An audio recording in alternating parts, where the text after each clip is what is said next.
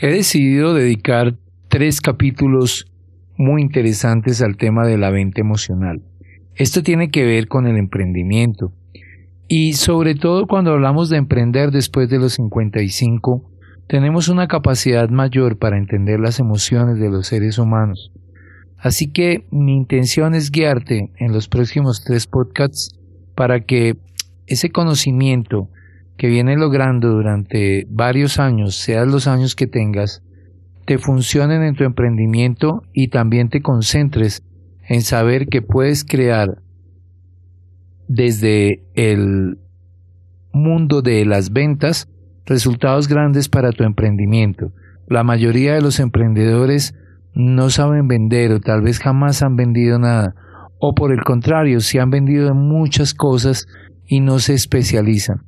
Llegó la hora de que conozcas qué tiene que ver las emociones con la venta. Bienvenido, te saluda Mauricio Zambrano y disfrútate este espacio.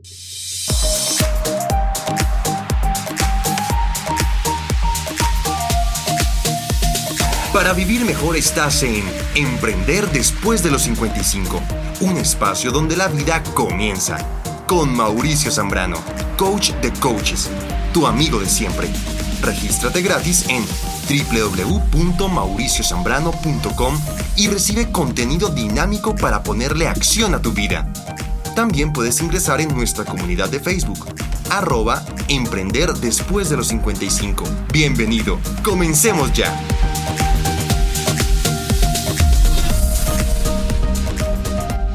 La autora Chari Levitin, autora del libro Venta Emocional, escribe mm, varias verdades universales en los capítulos en los que desarrolla toda su teoría respecto a la venta emocional.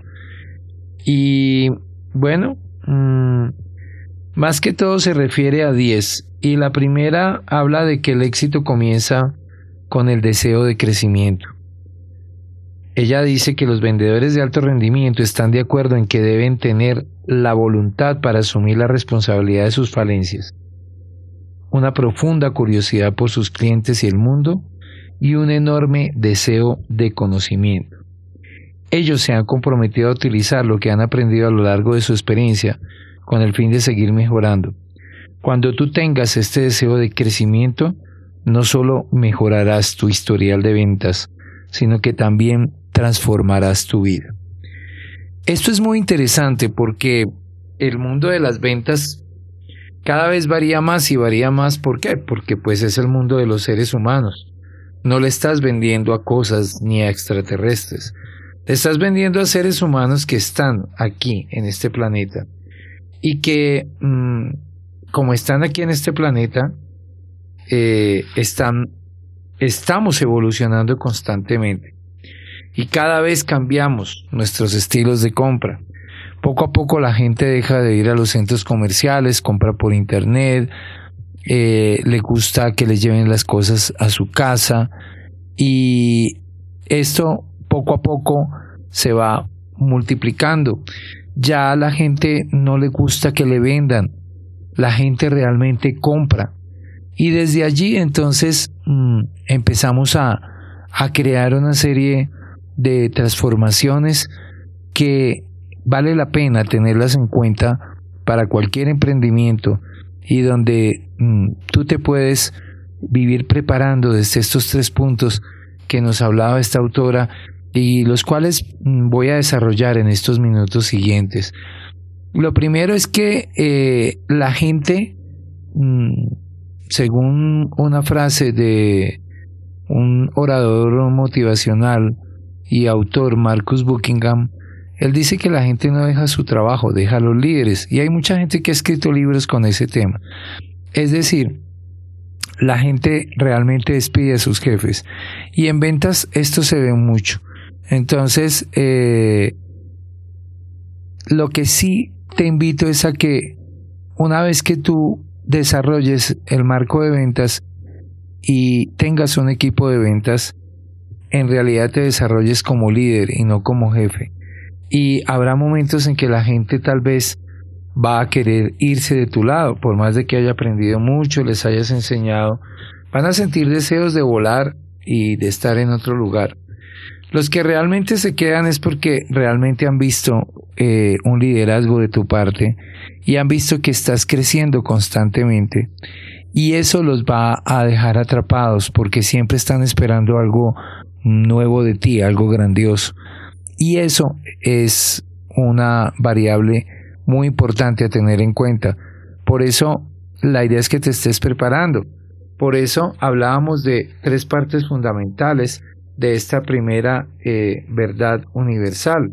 Y es que eh, siempre eh, en esa ecuación de crecimiento, pues los seres humanos van a estar siempre y sobre todo en el tema de las ventas, van a estar enfocados en crecer como seres humanos, en tener una mayor curiosidad por mm, conocer eh, a sus clientes, cosa que generalmente un vendedor no hace. Queremos venderles a todos, queremos venderles a todas las personas, pero mm, la idea es que, eh, que no sea así, ¿no? Y esto va a hacer que mm, ese deseo de tener la curiosidad por conocer a tus clientes, ese deseo por querer mejorar las cosas, eh, va a mejorar todos los resultados, pero lo grandioso es que vas a transformar a, a, tu vida totalmente. Entonces, mm, esa voluntad para asumir primero la responsabilidad de tus falencias, despertar la curiosidad de tus clientes y sobre todo del mundo, y un enorme deseo de estarte permanentemente preparando y creando un contexto, es lo que va a generar la diferencia para que tú puedas desarrollar realmente tu emprendimiento. Porque cualquier emprendimiento maravilloso, espectacular, de buenas ideas, que cree productos excelentes, así sea uno solo, no va a crecer si no tiene clientes. No va a crecer si no tiene ingresos. Los ingresos nos los dan eh, los clientes. Entonces, la idea es que eh, siempre te rodees de, de, los mejores, porque la ecuación del crecimiento eh, empieza por eso, porque el compromiso con el crecimiento eh, es un componente necesario y es más que todo el acto de vender con el corazón. Ahí es donde viene ese compromiso. ¿No? ¿Por qué? Porque adquirimos una responsabilidad. Entonces, la idea es atraer a la gente en vez de, alejarla. Es importante que adquieras un compromiso permanente de crecer, de crecer y rodearte de personas que han crecido. Porque si tú finalmente creces, pero sigues alrededor de personas que no lo hacen, que viven detenidas en el tiempo, que solamente están en la queja, pues no va a pasar absolutamente eh, nada. Y eso entonces va a generar unos resultados totalmente negativos. En la medida en que crecemos, cuando pongamos la, ponemos la responsabilidad eh, en nuestro crecimiento, a veces se quedan amigos por el camino, se quedan personas por el camino, porque finalmente no tanto no es porque no crezcan a la par, sino porque inconscientemente están en vez de eh, yendo hacia la cima para estar contigo, tal vez lo que desean inconscientemente y por miedo es que te bajes de la cima y estés con ellos. Desde ahí no va a pasar absolutamente nada. Por eso hay gente que se emociona mucho y en el mundo del coaching, que es donde más me muevo, eh, veo muchas personas que aunque no son coaches, quieren ser coaches, no se han certificado, no han estudiado, no se han formado, pero son buenos dando consejos y quieren que eso es coaching. Y entonces viven rodeados de personas que se vuelven vampiros energéticos. ¿Por qué? Porque son personas que viven víctimas, tristes, mal. Y estas personas, como saben dar consejos, lo saben mover, pues alimentan su ego, porque estas otras personas víctimas eh, están todo el tiempo acudiendo a ellos para que les den consejos, para que les ayuden, y entonces ellos se convierten en una ambulancia. pero las ambulancias hay que echarles gasolina, hay que prepararlas, hay que tenerlas en un buen estado. Sin embargo, hay seres humanos que no, que se dedican a apoyar a otros y son felices con eso, mas no crecen. Entonces, rodéate de personas que tengan la evidencia de crecer, que si en realidad te van a decir cosas, que si en realidad te van a, servir de mentores, eh, etcétera, es porque tienen evidencias de que lo que te digan, llámense consejos, llámense eh, recomendaciones o como se llamen, entonces van a tener mm, la capacidad de que tú puedas ver esas evidencias y decir, ah, vale la pena estar con esta persona, vale la pena aprender de esta persona. ¿Por qué? Porque estoy viendo que avanza, porque estoy viendo que ha crecido, porque estoy viendo que tiene resultados. Y finalmente los clientes que quieren de ti, los clientes quieren de ti lo mismo. Por eso, eh, en la ecuación del crecimiento, entonces la curiosidad también y la maestría eh, forman lo que eh, esta autora que les comenté llama la ecuación del crecimiento y a mí me parece interesante porque los vendedores de alto desempeño eh, entienden y practican esta verdad universal. Entonces, ese compromiso que como te decía, eh, se adquiere de trabajar desde el corazón y de rodearse con los demás, entonces mm, tiene una claridad desde la mente, ¿no? Eh, hay mm, un bestseller eh, que está denominado eh, en inglés como The New, Psychology of Success. entonces, el autor que se llama Carol Duke, profesora de Stanford de, del Business School, ella presenta una poderosa manera de, de ver el éxito. Y dice que los estudiantes de alto rendimiento poseen más que inteligencia y talento, ¿no? Además, todos ellos tienen un compromiso frente al crecimiento y al aprendizaje continuo. Es decir, un estudiante de alto rendimiento no es un, solamente el que es buen estudiante. Realmente, si es de alto rendimiento, no buen estudiante, sino de alto rendimiento, que innova, que genera, que da resultados, que aporta, pues es alguien que tiene más que inteligencia y talento. Tienen un compromiso muy, muy grande frente al crecimiento, al aprendizaje continuo y sobre todo a relacionarse con otros. Entonces, eh, ella dice que la gente tiene uno de dos tipos de mentalidad que ejercen, eh, vamos a decir que un impacto en cómo cada ser humano conduce su vida. Y entonces se refiere a dos grupos básicamente. Dice que el primer grupo, ¿no? Al que pertenecen personas con mentalidad fija, cree que sus cualidades y habilidades son estáticas. Entonces, estos seres piensan que hay un límite a sus talentos básicos y pues nada puede cambiar eso, ¿no? Eh, eso lo dijo eh, Parmines 450 años antes de Cristo, dijo que el ser humano era de mentalidad fija, que los seres humanos cuando teníamos una idea o nos metíamos en una situación, no salíamos de allí. Y 100 años después, Heráclito, 350 años antes de Cristo, viendo un río, tiró una piedra y vio cómo la piedra en realidad entraba en el río, pero el agua pasaba derecho y él dijo, el agua que acaba de pasar por este río no va a volver a pasar.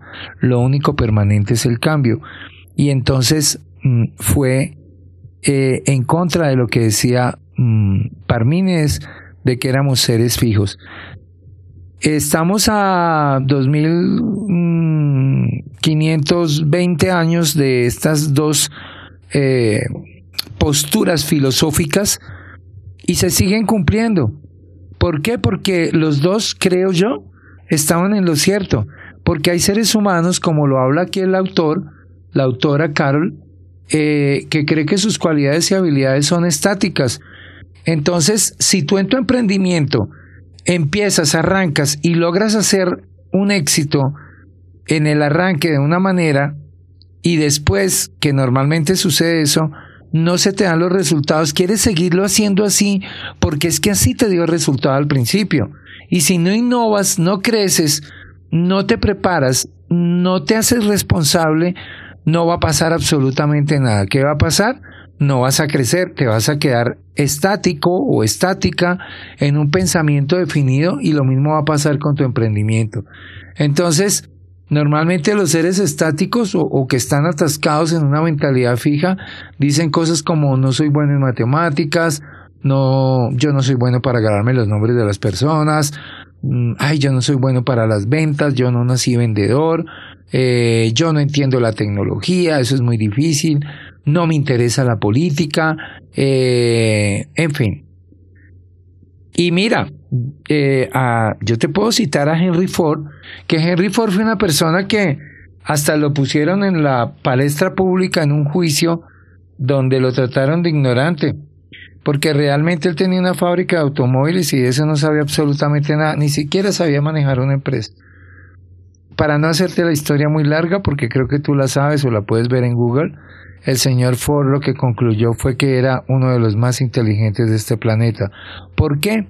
Porque él contrataba a los que sabían de carro, los que sabían de administración, los que sabían de control, los que sabían muchísimo.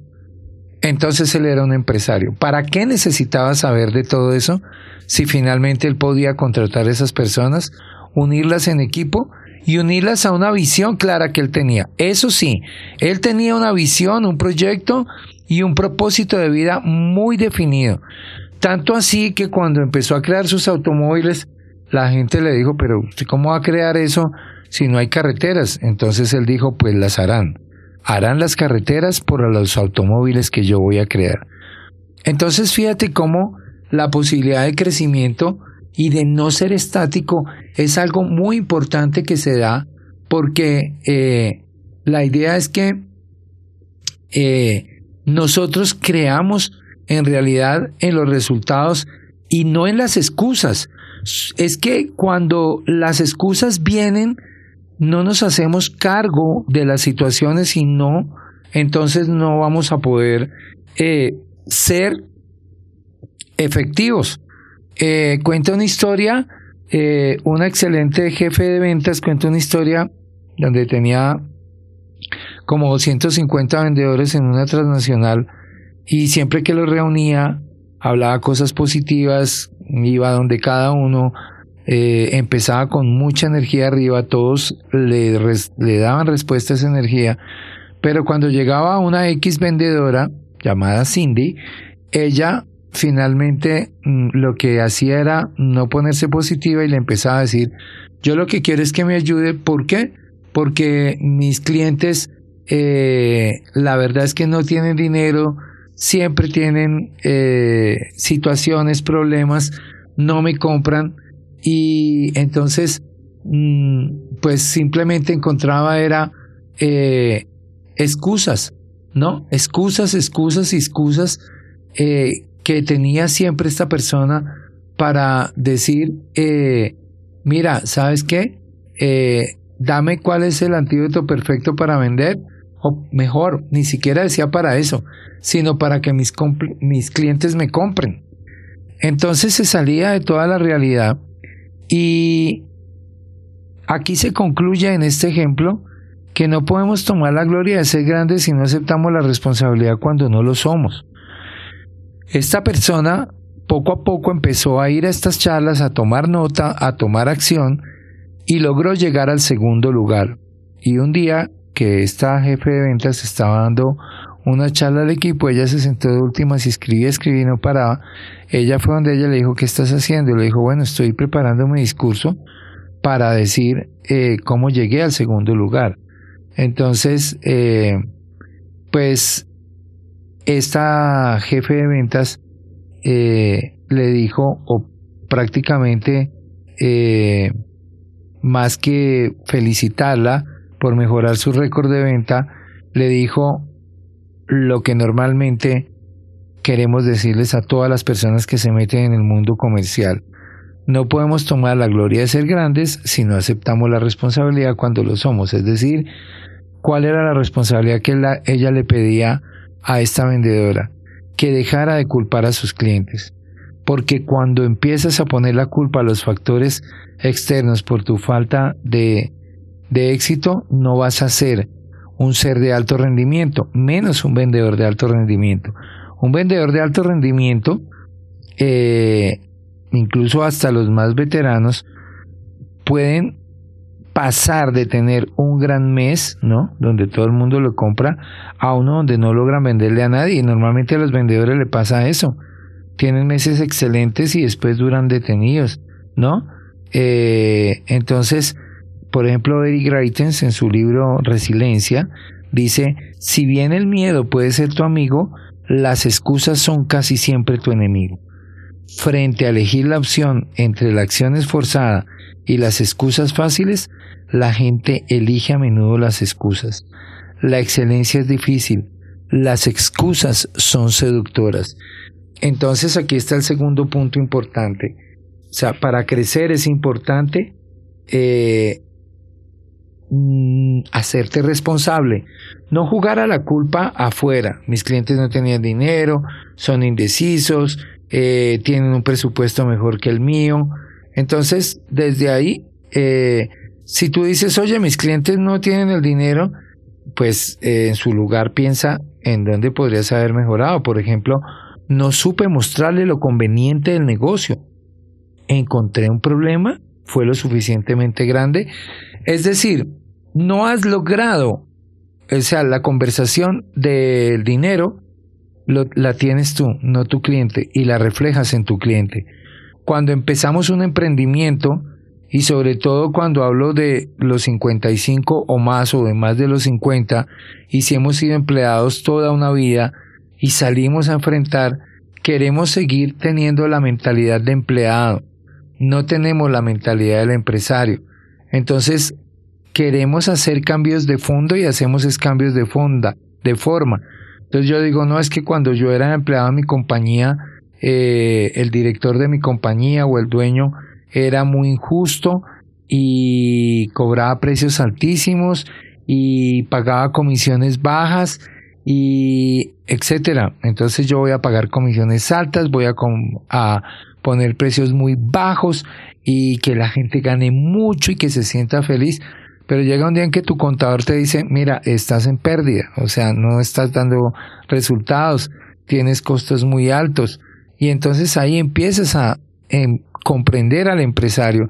Y si te pones el sombrero del empresario, pues empezarás a hacer los ajustes necesarios y entenderás que esas excusas que tenías externas eran solo excusas, porque finalmente eh, el empresario pues crea empresa para dar empleo, para sostener a muchas familias, pero también lo hace para ganar y para crear abundancia porque esa abundancia es la que ha sostenido la empresa. Hay personas que han trabajado 40 años en una empresa, 50 años, 20 años, y salen protestando y, molestos. Y la primera pregunta es, oye, ¿alguna vez te diste cuenta o te preguntaste cómo esa empresa duró tantos años siendo sostenible? Ah, ¿por qué? Porque había organización, porque había ahorro, porque había manejo de costos, porque contrataban gente excelente como tú.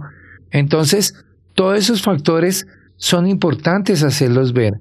Entonces, si, si mis clientes dicen o tienen conversaciones o bonitas excusas con el dinero, pues la conversación del dinero la tengo yo. ¿Qué es lo que estoy haciendo para no mostrarles de mi producto tanto valor que el dinero se vuelva tan pequeñito? Entonces, eh, que si son indecisos, bueno, tal vez pero, ¿qué podrías haber hecho de otra manera? ¿Qué tal si te paras desde tu responsabilidad de decir no logré la suficiente buena conexión? Eh, y también preguntarte qué más podría haber hecho para crear confianza, ¿no? Que alguien les propuso un mejor trato. Bueno, en lugar de, de, echarle la culpa a la competencia, que eso es muy facilito, es decir, oye, no diferencié mi oferta, ¿no? Eh, y preguntarte cuáles son las declaraciones de poder que podría haber utilizado para haber hecho más notoria mi oferta que la del otro equipo. Entonces aquí empiezan a jugar una cantidad de variables y además después viene el término de, de ser curioso, de aprender. Hoy en día tenemos Internet, Google, Wikipedia, No hay excusa para nada. O sea, hay personas que le preguntan por personajes notables y no tienen ni idea, ¿no? Como la persona que le preguntaron por Confucio y dijo que, que fue la persona que creó la teoría de estar confundido y algo así, o sea, una cosa que fue realidad, eh, no es por criticar a esa persona o hacer escarnio público, sino lo que quiero dejar claro acá es que si tú estás en el mundo de las relaciones, de las ventas, de ser un emprendedor y pasar a empresario, requieres tener más allá que los conocimientos de vender o de tu producto o de tu empresa, hasta para tener una conversación con tu pareja, hasta, ¿por qué? Porque a veces entonces terminan viéndote, eh, como lo diría en, algún momento eh, un autor, un Ferrari engañoso. Eh, ¿Qué es un Ferrari engañoso? Pues es un, un carro que parece un Ferrari por fuera, es muy hermoso, tiene el corte, pero cuando lo prendes tiene un motor de un carro normal o cualquiera, no de un Ferrari, y no tiene el aguante ni el soporte para tomar las velocidades de, de un, de un Ferrari. ¿Qué se necesita para hacer el Ferrari totalmente congruente y completo por fuera y por dentro? Pues eh, tener la curiosidad de conocer a tus clientes, de conocer en general conocimientos generales, de estar al día en toda la información. Basta que abras tu teléfono y estés un rato en Facebook, en Instagram, no todo el día, para que te enteres de grandes descubrimientos, de grandes cosas. Basta que leas un libro o que te enteres por eh, eh, Wikipedia o por Google de varias cosas que te van a dar definiciones claras. Entonces, eh, es como en algún momento eh, tu pareja te puede decir, oye, quiero hablar contigo de cosas diferentes que no sea el emprendimiento que estás haciendo o, o las ventas que estás haciendo. Quiero hablar de cosas diferentes. Además, esas cosas diferentes te van a hacer que implementes cosas nuevas, nuevas eh, a tu producto, a tu empresa. Eh, llevar todo esto a la, a la acción, ampliar tu curiosidad, pues te va a servir de mucho, ¿no? Entonces, eh, saber bastante de tus clientes, tomar cursos, eh, talleres, entrenamientos, aprender nuevas tecnologías, rodearte de gente, ir a ciertas reuniones eh, que sean muy grandes. Por ejemplo, eh, Benjamin Franklin fue uno de los creadores de ese tipo de clubs y de reuniones. Benjamin Franklin fue un hombre que nació en una familia muy pobre, con siete hermanos. Eh, creo que él hizo solamente dos cursos de, de primaria y finalmente, mm, pues, eh, llegó a ser no solo el vendedor más grande del mundo, sino también que llegó a ser eh, presidente de los Estados Unidos y a dejar todo una, un legado grandioso. ¿Y qué hacía este señor? Pues creó un club donde se reunían a hablar y hablar de cosas interesantes y ahí él se nutría. Hoy esas reuniones siguen siendo interesantes, los mastermind, todas esas cosas que les he hablado y que si no pues lo puedes ver en mi página mauriciozambrano.com.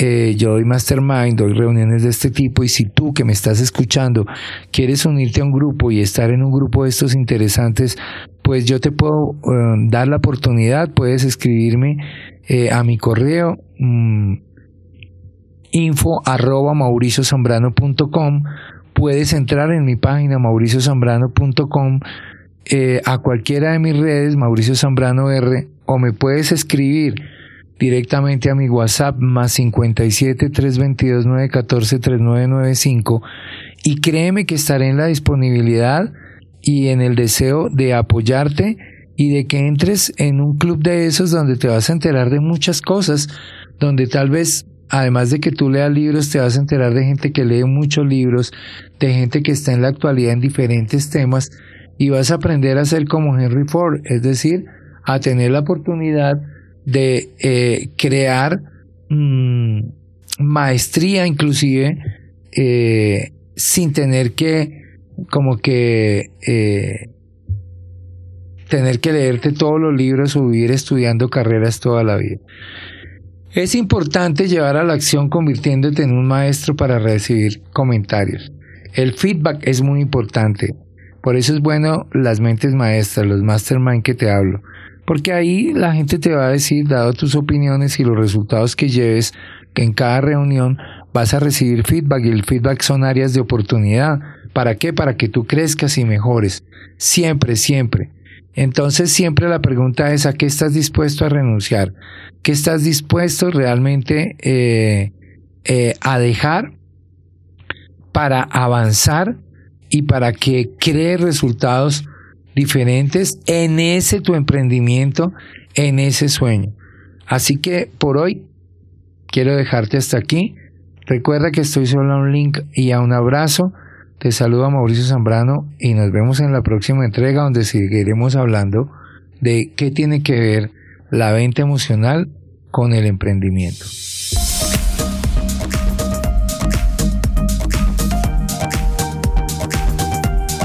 Gracias por escuchar tu podcast Emprender después de los 55.